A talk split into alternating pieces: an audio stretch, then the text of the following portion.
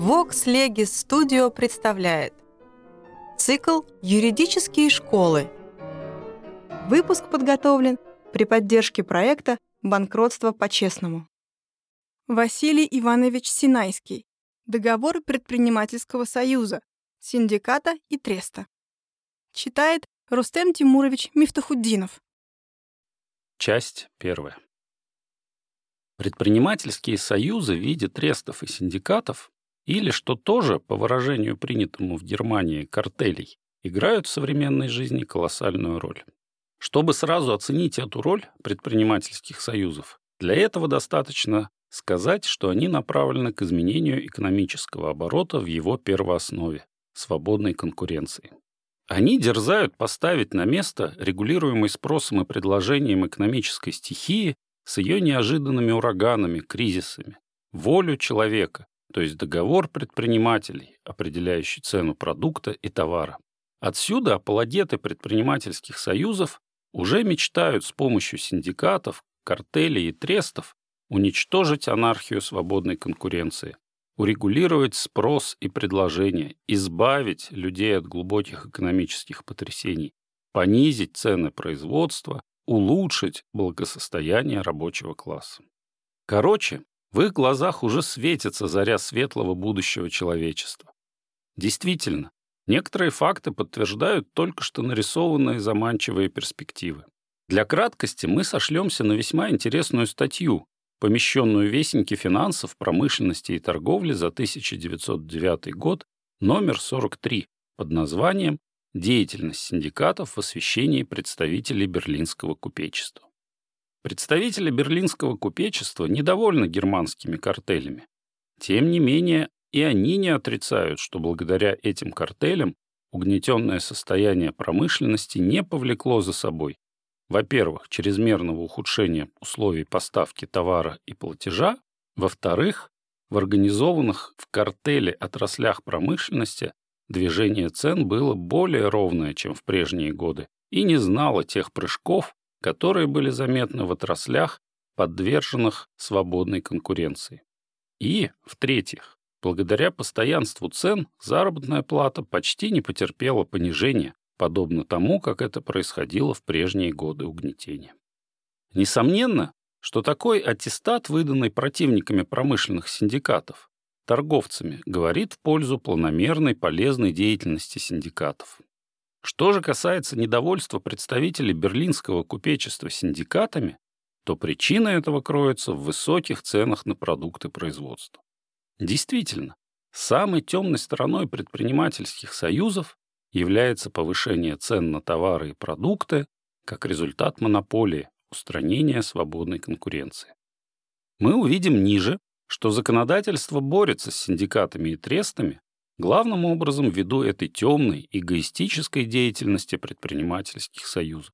К темным же сторонам предпринимательских союзов должно отнести и то, что синдикаты, а в особенности тресты, вылившись в могучие экономические организации, стремятся подчинить государственную власть своим узким, эгоистическим интересам, иногда навязывают свою волю правительству, вовлекают государство в войны или в лучшем случае в международные осложнения, и даже вызывают народные волнения.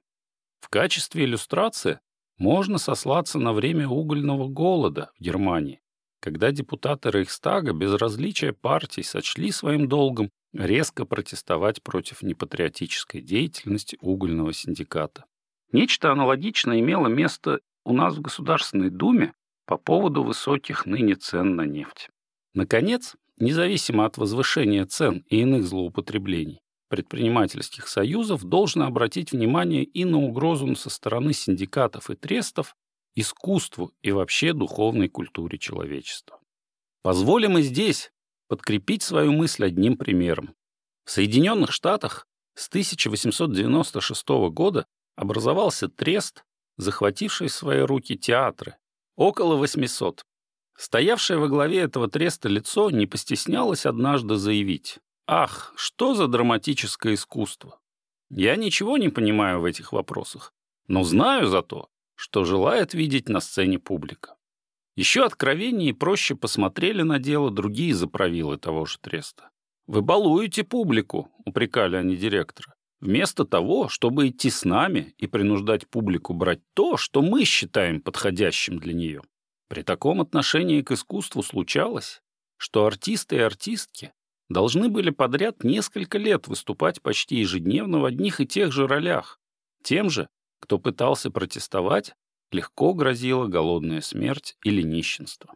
Темные стороны предпринимательских союзов усиливаются еще и тем, что синдикаты и тресты все более и более возрастают в своем числе, захватывают в свои руки огромные капиталы и даже переходят за пределы своих государств в виде международных соглашений.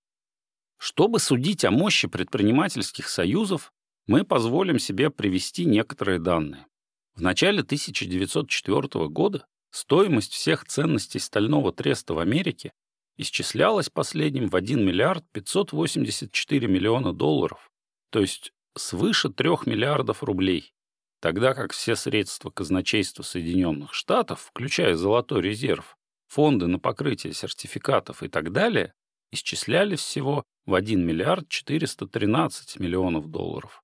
Иными словами, всего количества находившихся в обращении Соединенных Штатов денежных средств не хватило бы для покупки только ценностей стального треста. Доходы стального треста исчислялись в 536 миллионов 600 тысяч долларов против 560 миллионов 400 тысяч долларов дохода фиска союзного правительства Соединенных Штатов. Расходы же в 409 миллионов 300 тысяч долларов против 477 миллионов долларов. Таковую сумму исчислялись тогда расходы фиска. Таким образом, ежегодный бюджет стального треста в том же году почти соответствовал бюджету громадной заокеанской республики.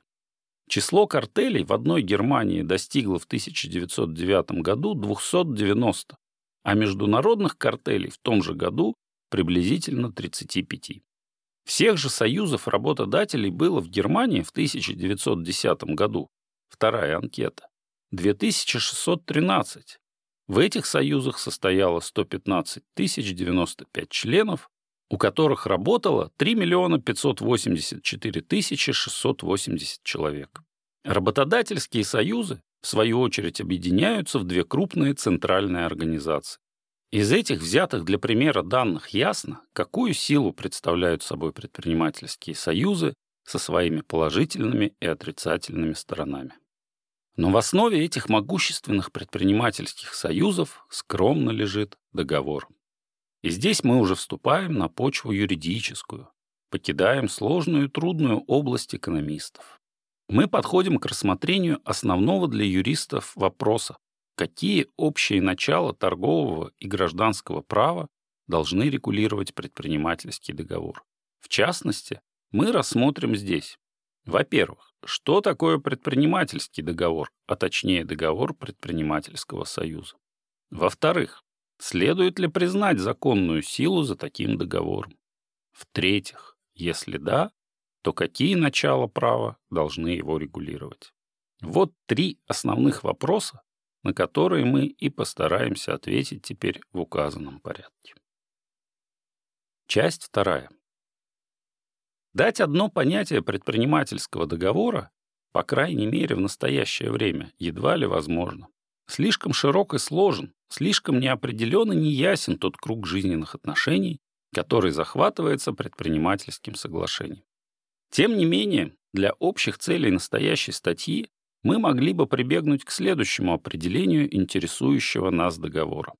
Под именем предпринимательского договора или договора предпринимательского союза следует разуметь такое соглашение предпринимателей, которое направлено на уничтожение или ослабление действия свободной конкуренции в производстве и сбыте известного рода продукта. При этом, если такое соглашение будет более или менее постоянным, то это будут договоры синдиката и треста. Если далее самостоятельность хозяев предприятий ограничивается, а не уничтожается, и возникает, так сказать, хозяйственная федерация, то это будет синдикат или картель. Если же самостоятельность хозяев уничтожается, и они как бы становятся в положении акционеров, следовательно, вместо многих предприятий возникает одно новое предприятие, то это будет уже трест. Если далее уничтожается не только экономическая, но и юридическая самостоятельность предприятий, то это будет консолидированный трест. Если трест захватывает в свои руки все производство какого-либо определенного продукта, начиная с сырых материалов для него и кончая продажей его в розницу, то это будет вертикальный трест. Если, наконец, трест или синдикат преследуют цели не производства и торговли, а какие-либо иные, то это будет трестоподобный или синдикатоподобный союз. Таковы, например, американский театральный трест или германский синдикат по защите от неисправных должников. Что же касается еще различия между синдикатом и трестом, то оно более существенно в экономическом отношении, чем в юридическом. Несомненно, что трест в экономическом отношении представляет собой более высокую форму организации, чем синдикат. В тресте вся деятельность предприятия регулируется свободно и планомерно, легко вводятся технические усовершенствования и понижаются тем самым издержки производства. Между тем, как в синдикате, планомерная деятельность предприятий зависит от воли хозяев предприятия. Отсталые предприятия не теряют своей самостоятельности и повышают в силу своей технической отсталости издержки производства. Менее же существенно различие между договорами синдиката и треста в юридическом отношении. В юридическом отношении трест – это по общему правилу юридическое лицо, выступающее обыкновенно в виде акционерной компании. Как самостоятельный субъект трест имеет свой особый орган представительства. Наоборот, синдикат, как союз самостоятельных предпринимателей, есть прежде всего простой союз, товарищество, а не юридическое лицо. На эту точку зрения стал, между прочим, Киевский окружной суд в известном решении за 1895 год по делу сахарозаводчиков. Было бы, однако, неправильно думать, что синдикат не может иметь юридической личности. Во-первых, синдикаты возникают в жизни под видом товариществ торгового и гражданского права и, следовательно, в известных случаях выступают в жизни в качестве юридического лица. Против этого Габриэль Феликсович Шершеневич. Курс торгового права, том 1, страница 493, издание 4. В этом случае уже нет, по его мнению, договора синдиката, потому что союз самостоятельных предприятий превращается в самостоятельное предприятие. При этом Шершеневич, страница 494, правильно замечает, что одного органа, направляющего все дело производства и сбыта, недостаточно для признания за синдикатом значения юридического лица. Синдикату необходимо для этого иметь свое особое имущество. Но Шершеневич едва ли прав, когда он это особое имущество понимает в смысле всего имущества отдельных предприятий. Особое имущество у синдиката может быть, например, в виде общей кассы, создаваемой из отчислений и штрафов. Поэтому более прав Козак, который, признавая разнообразие форм органа синдиката, признает возможность самостоятельности юридического существования синдиката. Во-вторых, с точки зрения теории, нет препятствия признавать в известных случаях за синдикатами значение юридической самостоятельности, раз того потребует политика права. В самом деле, если какое-либо законодательство относится благожелательно к синдикатам, то почему оно не может признать за синдикатом значение юридического лица? Так, например, итальянское правительство в 1906 году создает в Сицилии и даже принудительным образом серный синдикат с правами юридического лица. Наоборот, если к синдикатам относиться отрицательно, то закон, не признавая за ними юридической самостоятельности, хотя бы это было принято в договоре, может поставить искусственные препятствия для деятельности синдикатов. Часть третья. Выяснив в самых общих чертах понятие предпринимательского договора, перейдем теперь к рассмотрению второго основного вопроса – законности или действительности предпринимательского договора. Некоторые государства, как то Франция, Бельгия, Венгрия, Италия и Россия, в определенных случаях, помимо гражданской недействительности, подводят предпринимательские соглашения под действие уголовного закона. Судебная практика первых четырех государств так узко толкует, однако, уголовное постановление, что под их действия обыкновенно не подпадают предпринимательские соглашения. Что же касается русской судебной практики, то она еще не имела случая вполне определенно высказаться. Таким образом, уголовное наказание — суть старое орудие борьбы, годное в былое время для предпринимательских местных случайных стачек, но не для современных экономических постоянных организаций в виде синдикатов и трестов. Русское новое уложение о наказаниях в статье 242 значительно смягчает действующее постановление статьи 913 и 1180. Сравните также закон 4 марта 1906 года у нас ниже в части 5. Поэтому многие законодательства по вопросу о действительности предпринимательских договоров стоят на почве постановлений частного права. При этом Австрия, Англия, Канада, Соединенные Штаты Северной Америки по общему правилу считают предпринимательские договоры недействительными, и лишь Германия по общему правилу признает действительными предпринимательские договоры. Впрочем, на практике различия между государствами, карающими предпринимательские союзы в уголовном порядке, и государствами, не признающими, а равно признающими действительность предпринимательских договоров в гражданском порядке, несущественно. Почти всюду судебная практика в общем благожелательно настроена в отношении предпринимательских союзов. Некоторое исключение составляет лишь Россия, да, пожалуй, Соединенные Штаты. Вообще же законодательство о предпринимательских союзах находится в самом неопределенном состоянии, и лишь судебная практика намечает некоторые основы будущего законодательства. Эти основы следующие. Первое. Предпринимательский договор регулируется гражданским и торговым правом. Второе. Признаются недействительными только те договоры, которые противоречат добрым нравам, общественному порядку и закону. Третье. Противоречат добрым нравам и общественному порядку договорные соглашения, направленные а. на непомерное повышение цен продуктов производства и торговли, б. на установление монополии, в. на понижение заработной платы рабочих и г. на уничтожение отечественных отраслей производства с помощью иностранной конкуренции. Итак, судебная практика склоняется к признанию недействительности предпринимательских договоров с некоторыми исключениями, которые каждый раз должны в случае надобности проверяться судом. Правильно ли, однако, такое направление судебной практики? Нам думается, что занимать определенную позицию по отношению к синдикатам и трестам еще рано.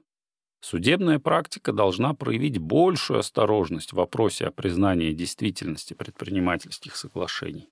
В самом деле, соглашения эти преследуют самые разнообразные цели, и при том эти цели могут быть принимаемы положительно и отрицательно. Предположим, что цель синдиката – продавать товары не ниже определенной цены. Цель эта может клониться к непомерному повышению цены предметов производства и торговли, и та же цель может быть направлена на удержание цены продукта или товара на известном уровне и тем самым на предотвращение кризиса в известного рода промышленности. В первом случае договор будет недействителен, во втором – действителен. Следовательно, суду каждый раз нужно входить в рассмотрение дела по существу. Поэтому, если уже признавать предпринимательские соглашения действительными, то во всяком случае условно. Это значит, что каждый предпринимательский договор может быть оспорен при посредстве суда. К сожалению, этот осторожный вывод вызывает справедливое возражение. Именно если поверка законности предпринимательских договоров передается в руки суда, то этим самым суд ставится в очень затруднительное положение. Представьте себе положение судьи, который должен разбираться в ценах, экономических конъюнктурах, колебаниях заработной платы хотя бы и с помощью экспертизы. Далее представьте себе положение заинтересованной стороны или даже и прокурора, которые должны доказывать недействительность предпринимательского договора в самых неблагоприятных для них условиях. Известно, что синдикаты и тресты держат свои соглашения в тайне. Поэтому едва ли целесообразно возлагать всю тяжесть ответственности на судебную практику. Необходимо и закону прийти ей на помощь. Необходимо в законодательном порядке выработать такие общие условия для деятельности предпринимательских союзов, которые бы устанавливали некоторые границы их деятельности, по возможности точно определяли их юридическое положение и этим самым облегчили бы работу судьи.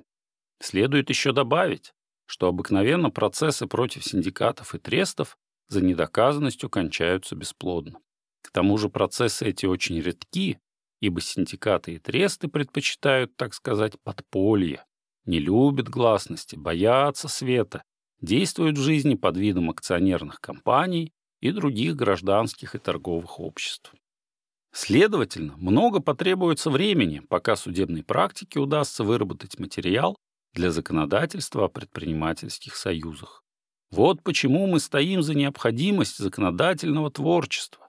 Причем это творчество, как мы увидим сейчас, должно быть проникнуто принципами публичного права. Иными словами, надлежащее законодательство о предпринимательских союзах не может быть правильно построено на основах только частного права. Публичное и частное право, лишь взятые вместе как нечто целое, разрешат проблему законодательства о предпринимательских договорах.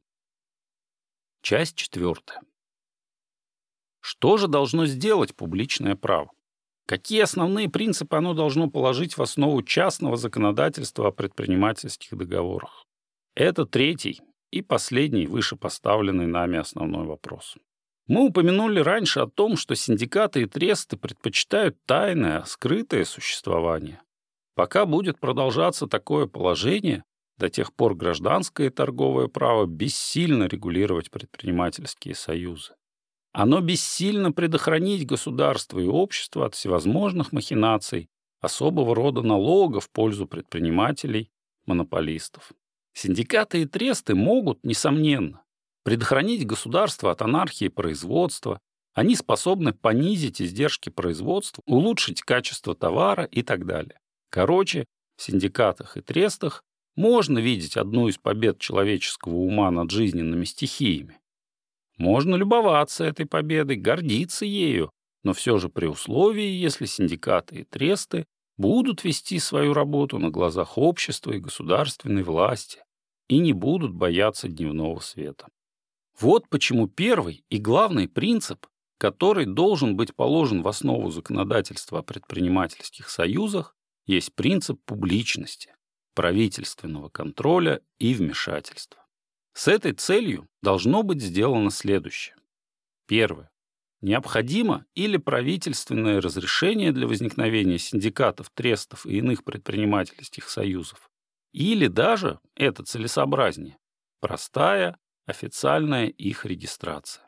Поэтому всякие тайные, скрытые под видом торговых и гражданских товариществ, а равно и явно действующие, неразрешенные или не внесенные в официальный реестр предпринимательские союзы подлежат немедленному прекращению, а предпринимателя – денежному штрафу, конфискации имущества или уголовному наказанию в зависимости от неприступных или преступных целей союза. Чтобы не стеснить свободу возникновения полезных предпринимательских союзов, для этого могут быть созданы примерные уставы, и этим облегчено возникновение предпринимательских союзов. Разрешенные союзы должны вноситься также в особые официальные реестры предпринимательских союзов. Попытка провести такую регистрацию была сделана в Австрии и Венгрии. Согласно законопроекту 1901 года, выработанному Юлиусом Рейхом, действительность картельного договора ставится в зависимости от регистрации, причем такая регистрация охраняется угрозой наказания для уклоняющихся от нее. Для такой регистрации, согласно законопроекту 1897 года, требовалось предъявление устава. В Австрии для ограждения себя от преследования договоры, по которым, согласно закону, можно предъявлять обвинения, могут представляться на рассмотрение прокурора или могут быть опубликованы в правительственных органах. В Венгрии по законопроекту 1904 года, составленному Манделем, требуется для действительности картельного договора внесение его в ведущийся при Министерстве торговли картельный реестр, причем Министерству торговли предоставляется право поручать прокуратуре оспаривать закономерность картельного договора. Проект этот не прибегает к уголовной каре, и на это указывали как на главный его недостаток. Мы видим, таким образом, что разрешение правительственной власти или даже просто официальная регистрация предпринимательских союзов уже намечены и отчасти осуществлены в жизни. Второе. Необходимо далее, чтобы в целях начала публичности и государственного контроля предпринимательские союзы были обязаны издавать ежегодные полные отчеты о своей деятельности, а равно правительство обязано производить ревизии. Это предусмотрено проектом 1897 года во ВСЛе. И официальные анкеты. В последнем случае заслуживает особого внимания недавно изданный в Англии закон о том, чтобы Министерство торговли и промышленности регулярно собирало сведения в области статистики производства. Официальные анкеты могут, однако, достигать своей цели при условии обязательности для производителей дачи показаний и строгой ответственности за отказ в даче или ложные показания. То и другое предусматривает вышеупомянутый английский закон. Третье. Необходимо далее, чтобы правительство в целях охраны общественных интересов назначало известную часть персонала, стоящего во главе управления предпринимательского союза. По предложению профессора Шмоллера, во главе акционерных обществ должна состоять одна восьмая членов по назначению правительства. Известно, что во главе серного синдиката в Сицилии, об этом синдикате мы уже упоминали, стоит главный директор и несколько членов правления по назначению от правительства. Следует, однако, строго обязать чиновников не разглашать тайн предпринимательских союзов. Четвертое. Необходимо далее, чтобы правительство могло немедленно использовать свой контроль в интересах общества, раз будут им замечены в деятельности предпринимательских союзов нарушения устава и вообще злоупотребления. Такое вмешательство предположено в Австрии по параграфу 15 законопроекта Юлиуса Рейха. Пятое не лишена смысла далее, но едва ли осуществима мера, предложенная Шмоллером и Маем. Именно мера ограничения прибылей предпринимательских союзов. Шмоллер исходит из той мысли, что государственный контроль в значительной мере будет излишен, раз прибыли предпринимательских союзов будет положен предел. Сам Шмоллер предлагает следующее ограничение для более крупных предприятий. Всю прибыль сверх 10% делить пополам между казной и предприятием. Такая мера, однако, едва ли целесообразна. Во-первых, ею не уничтожается вовсе стремление к большей прибыли. Во-вторых, союзы могут перенести свою деятельность за границу. И в-третьих, она задержит развитие крупных предприятий. Шестое. Но зато, безусловно, необходима еще одна мера, весьма полезная для судопроизводства мы имеем в виду обязательную дачу показаний на суде лиц, заинтересованных в сокрытии сведений и непредъявлении документов. В этом отношении весьма интересен американский закон 1893 года, относящийся к свидетельским показаниям.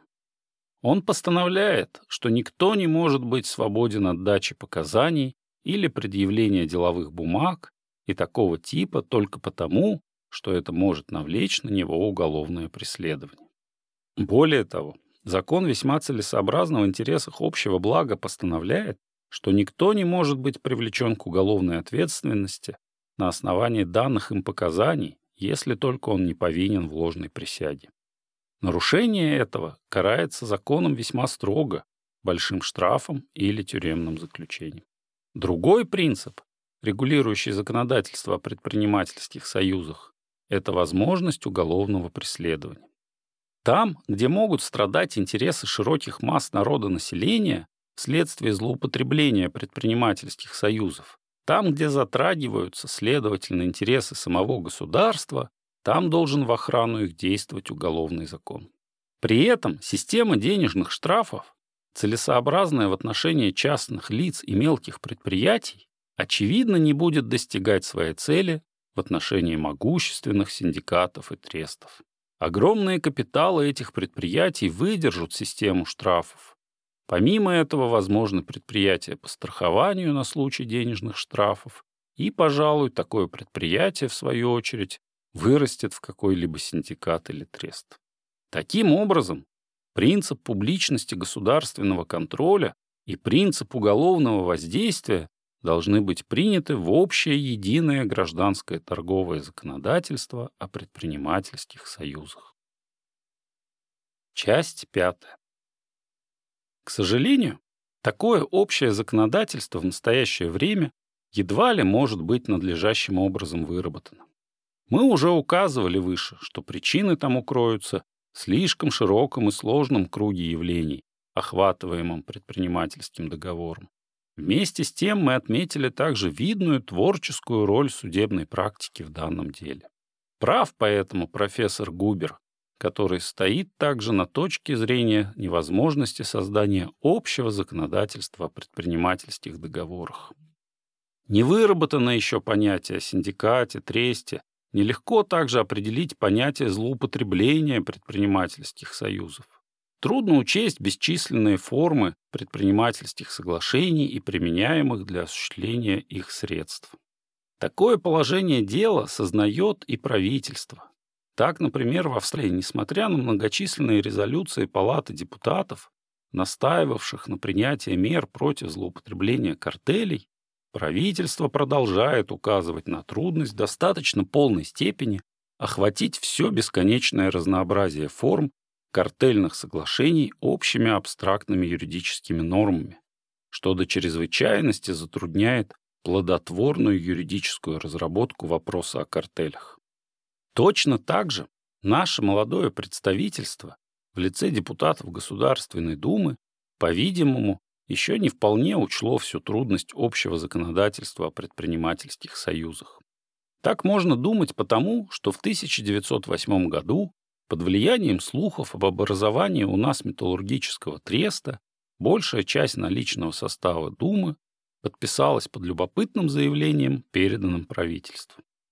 В этом заявлении прежде всего указывалось, что русское уложение о наказаниях и объяснение Государственного совета к закону 4 марта 1906 года о союзах и обществах воспрещают всякие синдикатные соглашения и родственные им союзы.